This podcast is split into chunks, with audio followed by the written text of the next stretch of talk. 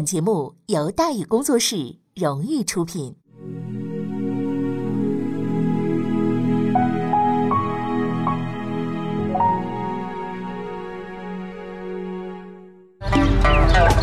说书唱戏劝人方，三条大道走中央，善恶到头终有报，人间正道是沧桑。给您续上一杯茶，我慢慢的说，您细细的品听。大宇，话说明朝除了咱们广播直播以外啊，我们还在喜马拉雅独家网络发布。各位呢，可以登录喜马拉雅手机和电脑客户端，搜索“大禹茶馆”，选择收听。上期节目咱们说到哪儿啊？咱们说到辅德大明神通游山玩水，现实打击输打屡试不第。嘉靖二十六年，张居正再次赴京赶考。此时呢，他心中就剩下一个念头了，什么念头啊？就是考中。哎，考中了就行，别的什么都别跟我聊了，什么什么什么状元了、探花了、榜，这没有了，没有了，就是考中就行，管是一甲、二甲、三甲、五甲、一百甲也行，只要考中就行。咱们这位小品的这个大师啊，赵丽蓉是吧？赵丽蓉老师说过，说框没有好处，是吧？这句话是有道理的。张居正不慌了，于是就中了。哎，当然了，唐山话叫中，是不是啊？对，于是就中了，哈哈，你这么说也可以。而且名次还不低，二甲前几名。考试之后呢，被选为啊这庶吉士了，进入了翰林院庶吉士培训班。庶吉士培训班每三年开一次，不稀奇。但是嘉靖二十六年这班嚯了不得啊！这是个太猛的班了，是不是啊？班主任是吏部侍郎兼翰林院掌院学士徐阶，学员中啊，除了张居正以外，还有后来的内阁成员李春芳、殷世丹等一个杆子猛人呐。你这是豪华的阵容，太了不得了！这帮人啊，这里边有一个闲人吗？一个闲人都没有，都太厉害了啊！所以说呢，这一榜啊，可是了不得了啊！正是在这个培训班里边，张居正第一次认识了徐阶。虽然此时的徐阶呢已经看准了张居正，并且打算把他呢拉到自己门下，但对于这位似乎啊过于热情的班主任呢，张居正呢保持了一定的警惕，是吧？突然之间怎么就来了人了，是吧？黄鼠狼给鸡拜年，没安好心，对不对？保持警惕，除了日常来往之外啊，没什么私交。十分滑稽的是，张居正啊虽然对徐阶不感冒。但是呢，张先生挺喜欢严嵩，啊？为什么喜欢严嵩呢？就是在当时这个年纪轻轻的张居正看来，嚯，你看人家啊，六十好几了，快七十了，还在第一线呢，嚯，这经历啊！你看人家这小小脸红扑扑的，是不是啊？啊，哎呀，让人佩服的紧啊！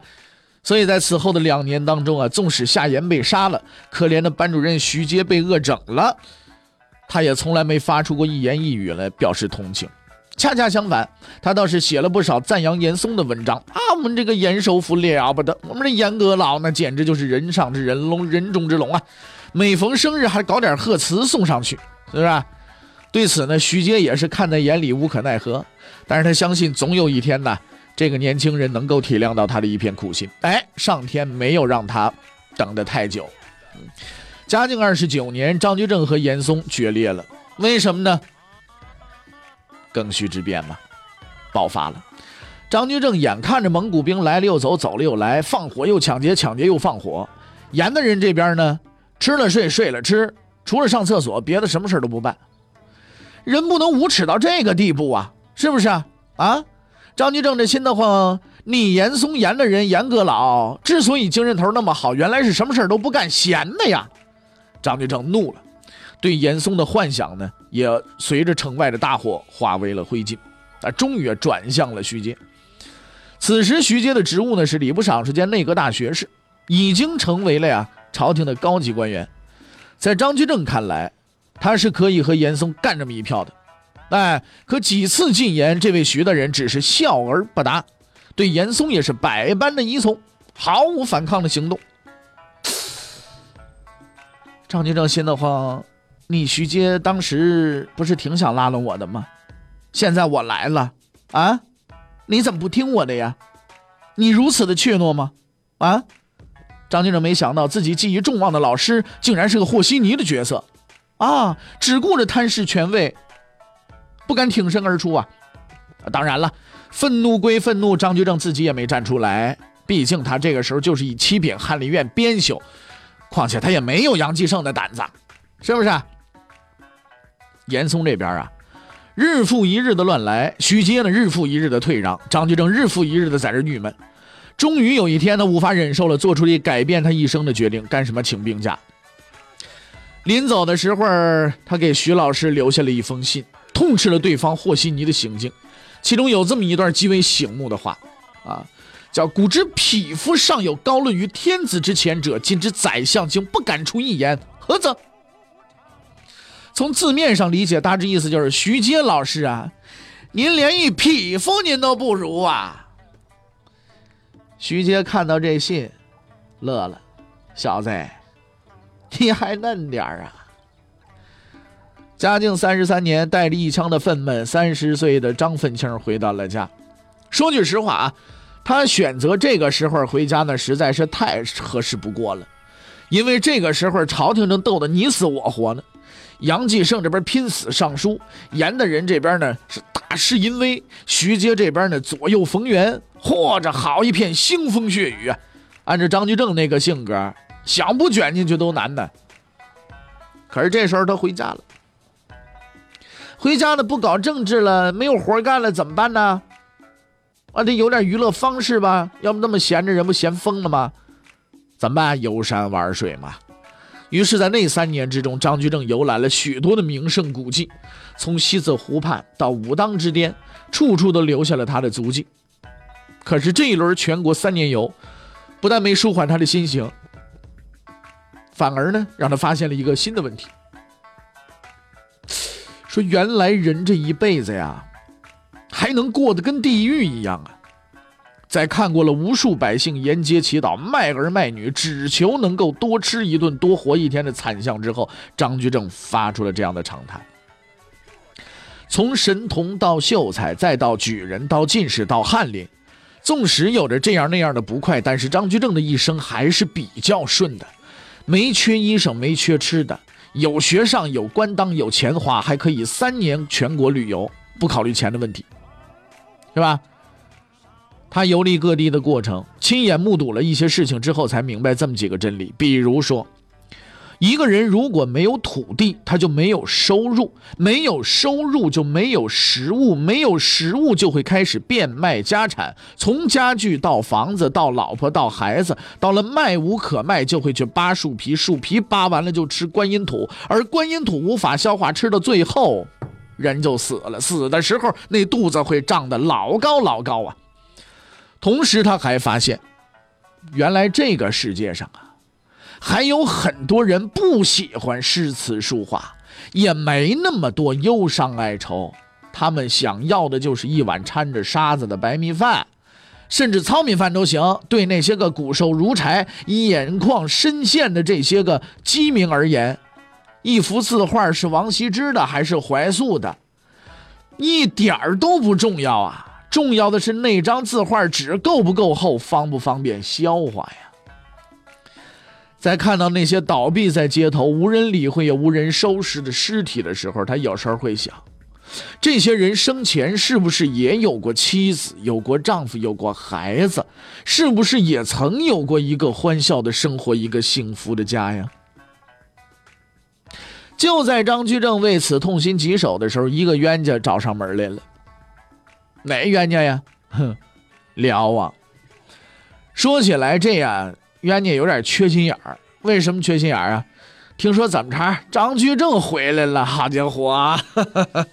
哎呀，主动找过来了，目的只有一个，干什么？玩嘛。作为一个藩王，待在荆州这么一块小地方，平时又不能走远，只能搞点吃喝嫖赌的，对不对？也是没什么兴趣，光在家生孩子，这玩意儿也不好玩。哎呀，孩子多了还得担惊受怕的，是不是？所以在他看来呢，张居正啊，可谓是提供消遣的最好人选。他懂风月嘛，是吧？这位仁兄挺健忘，他似乎不记得眼前这个玩伴的祖父曾经被自己给活活的害死。而张居正呢，则成为了玩具，被叫到王府陪这位公子哥每天的饮酒作诗、强颜欢笑。在那些屈辱的日子里，张居正默默地忍受着这一切。与此同时，他又发现了这个世界的另外一面。原来人生。还可以是天堂一般。比如这位辽王，含着金钥匙出生，丰衣足食，却依然不知足。鱼肉着属地的百姓，想用就用，想拿就拿。他要做人，百姓就得做牲口；他要潇洒的活，老百姓就得痛苦的死。每当张居正结束应酬，离开丰盛的酒席，走出金碧辉煌的王府门口的时候，总能看到饿得奄奄一息的这些个饥民和无家可归、只能睡大街的流浪汉的。张居正心的慌，这天堂和地狱无非就是一墙之隔呀。这就是大明天下的真相。当无数的平民受到压榨、失去土地、四处流浪的时候，高贵的大人们却正思考着明天上什么地方去玩，该写一首什么样的诗啊！这些在官员们看来并不稀奇的场景，却深深的打动了张居正，因为他和大多数官员不同，他还有些良心。面对着那些乞求和无助的眼神，面对着路旁冻饿而死的尸骨，张居正再次确立了他的志向，一个最终坚持到底的志向：以天下为己任。所以，其实各位朋友们，我们现在也能想起那横渠四句来，是不是啊？所谓以天下为己任，通俗点说，就是把别人的事情当成自己的事情来办。地球人知都知道，这似乎只有外星人才能办得到。在几百年前呢，有一位叫亚当·斯密的人呢，在自己家里边写了一本书，叫《国富论》啊。在这本被誉为经济学史上最为伟大的著作当中呢，亚当·斯密啊，给我们指出了这样一个真理：就是人天生并将永远是自私的动物。只要回家照照镜子，你会发现这个法则太靠谱了。问问各位啊，扪心自问，是不是有谁愿意为了一个素不相识的人去拼搏、去奋斗、去付出自己一辈子的努力、心血，乃至于说自己的生命呢？顺便说一句，人家没准不领你的情呢。不是个傻子，也是精神病吧？相信这就是大多数人的回答。哎，咱们各位朋友们，你现在你现在自己就马上把自己的手放在自己的这个胸口，然后你就问一问自己，这件事情你能做到吗？是不是？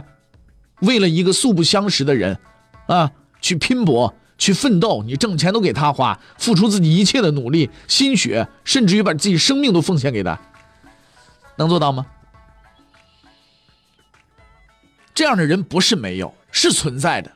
他们甘愿牺牲自己的一切，只是为了别人的利益，不是没有这样的人，但不是所有人都这样。这个特殊的群体之所以特殊，就是因为。大部分人，百分之九十九的人，九十九点九九九的人都做不到，所以这样的人，我们称之为伟人，我们称之为圣人。所以说，圣人和伟人不是那么容易干的。孔子算是众多伟人中的一位吧，他这个一生啊，都是致力于寻求真理、普及教育。当然了，他并不是一个所谓不可救药的乐观主义者，那他的言行自然也不是心灵鸡汤或者励志经典。他倒像是个不可救药的悲观主义者啊！流浪数十年，上这个国家待会儿不要他，上那个国家待会儿不要他啊！他也目睹了最残酷的屠杀和破坏，但他依然选择了传道，把希望与知识传递给更多的人。这无疑是一个伟大的行为。而他这样做的真正原因不是乐观，而是悲悯呐。了解世界的黑暗与绝望，但是从来不放弃，并以悲天悯人之心去关怀所有不幸的人，这才是伟人之所以成为伟人的真正原因，这才是人类最为崇高的道德与情感。张居正就是这样的一个人，他锦衣玉食，前途远大，不会受冻，也不会挨饿，他可以选择作为一个安分守己的官僚生存下去。熬资历混前途，最终名利双收。然而呢，和那位骑着摩托车横跨南美洲的格瓦拉医生一样，在见识了世界上的不公与丑陋之后，他选择了另一条路，一条无比艰苦却无比光辉的道路。在黑暗之中，张居正接过了前人的火把，成为了又一个以天下为己任的人。这就是什么呀？为生民立命，为百姓立心，为往圣继绝学，为万世开太平啊！所以，即使这个世界十分阴晦、十分邪恶，即使它让你痛不欲生、生不如死，但是你应该做的是鼓起勇气，让自己心里那一点火苗燃烧下去，并且继续传播这一点善良的火苗。希望是不会死去的，我们内心当中的善念也是不会死去的。我们见识了很多黑暗，我们看到了很多的悲观，但是。我们就应该这样沉沦下去吗？不是，我们应该谩骂吗？我们应该让自己处在永远处在阴影当中吗？不是，我们要做的是把自己内心的那些善良传递下去，扩散开来，哪怕是一滴水，也让它泛起一些涟漪来。这才是我们应该做的。这个世界也许不太好，但是这个世界也并没有那么糟。这是这几天比较流行的一个广告当中的一句话。嘉靖三十六年，张居正回到了北京。这个时候的他已经是脱胎换骨，他知道自己要做什么，也知道自己该做什么。如果说单以智商而论，嘉靖年间第一聪明的人，应该轮不上徐阶，因为从实际表现来看，张居正比他厉害太多了。在那年头啊，想在朝廷混饭吃不易呀。为了生存，徐阶装了二十多年孙子，还要多方讨好妥协，而张居正的表现却让所有人大吃一惊。这位年轻人虽然刚刚三十出头，且在不久之前还是个标准的愤青儿，但是在短短几年之间，他已经变成了一个喜怒不形于色、城府深不可测的政坛高手。当时徐阶已与严嵩公开对立，除了个把胆子大的，没人敢和徐阶公开接触，唯恐被严党当作敌人干掉。即使像什么吴世来、邹应龙这样的死党，每次找徐阶都是趁着半夜去的，啊，悄悄的进府，打枪的不要。唯一的例外就是张居正，白天来，而且做官教，高声的通报，很怕别人不知道，哎，甚至在朝堂之上呢，公开的和徐阶交头接耳。而更为奇怪的是呢。对于这一幕幕景象，严嵩及其党羽却不感到丝毫的奇怪，也不把他当做对手，因为张居正和他们这边的关系也不错，虽然没深交，但是呢，经常是走动的。即使在我们普通人看来呀，张居正的行为也无疑是典型的两面派嘛。但是在当时，连惊得脑袋冒烟的严嵩都认为，这位张翰林了不得，光明磊落，从不结党，坦坦荡荡啊。哎，明明是徐党，明明就是耍手段，那么多人都看着呢，就是看不穿。你说他聪明不聪明啊？在长达四十多年的嘉靖朝里边，这是最让人莫名其妙的一幕。而对此怪现象，唯一合理的解释就是张居正这个人太聪明了，在他的身上有着一种可怕的政治天赋，即使在最为险恶的政治环境中，他也能够进退自如，在交战双方的枪林弹雨当中游刃有余。如此的绝技。估计连这个国际红十字会都是望尘莫及啊！所以在那几年里，虽然外边是你死我活、血流成河，张居正呢稳如泰山、安然无恙，可是你要由此认为说这人是安分守己的，那错了。在徐党当中啊，张居正大概是最激进的一个，经常在徐阶面前喊打喊杀，大有与严嵩不共戴天的气势。然而徐阶只是微笑，他安排这个吴石来、董传策呀，呃，这个张崇试探严嵩。啊，呃，命令与邹应龙呢弹劾严世蕃，但是张居正这颗棋子他从来没动过，因为他很清楚这是一个非同寻常的人，而现在还不是让他上场的时候。事实上，张居正不但没有出场的机会，连官都升得很慢。嘉靖二十六年的进士，一转眼都十多年了，还是个正七品编修，连杨继盛都不如呢。对此，张居正也想不通，怎么说自己跟着也是朝廷第二号人物，怎么进步这么慢呢？有点说不过去了吧？但是当两年之后，他听到那道任职命令的时候，所有的抱怨是烟消云散。他终于知道了徐阶的良苦用心呢。嘉靖三十九年，翰林院编修张居正因工作勤奋、努力、考核优异，升任右春芳、右中允兼国子监司业。右春芳、右中允和国子监司业都是六品官。哎，各位朋友觉得，哎，正七品升到六品，也不是才就那么一点点进步嘛，无足轻重，不起眼嘛。可是，事实绝非如此。右春芳、右中允的主要职责是管理太子的来往公文，以及为太子提供文书帮助；而国子监司业大致相当于中央大学副校长，仅次于祭酒校长。明白了吧？成了右中允，能整理太子的文件，能和太子扯上关系，这叫找背景。当上中央大学副校长，所有的国子监学员都是你门生，这叫拉帮派。你要知道，蒋介石最喜欢的就是别人叫他蒋校长，那不是没有道理的。哎，况且这两个职务品级不高，也不惹人注意，就没有成为靶子的危险，还能锻炼才干。对于暂时不易暴露的这个指定接班人来说，太合适了。哎，算盘都精到这份上了，你说徐阶是不是聪明？服了。但是天衣无缝总是不可能的。顺便说一句，当时的国子监校长恰好是谁啊？高拱。而这一巧合将在不久之后给徐杰带来极大的麻烦。这个麻烦是什么呢？欲知后事如何，且听下回分解。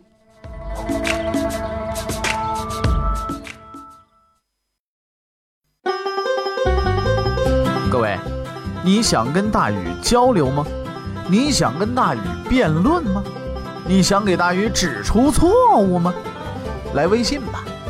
微信搜索订阅号“大禹茶馆”，哎，就能实现了。记住啊，宇是宇宙的宇。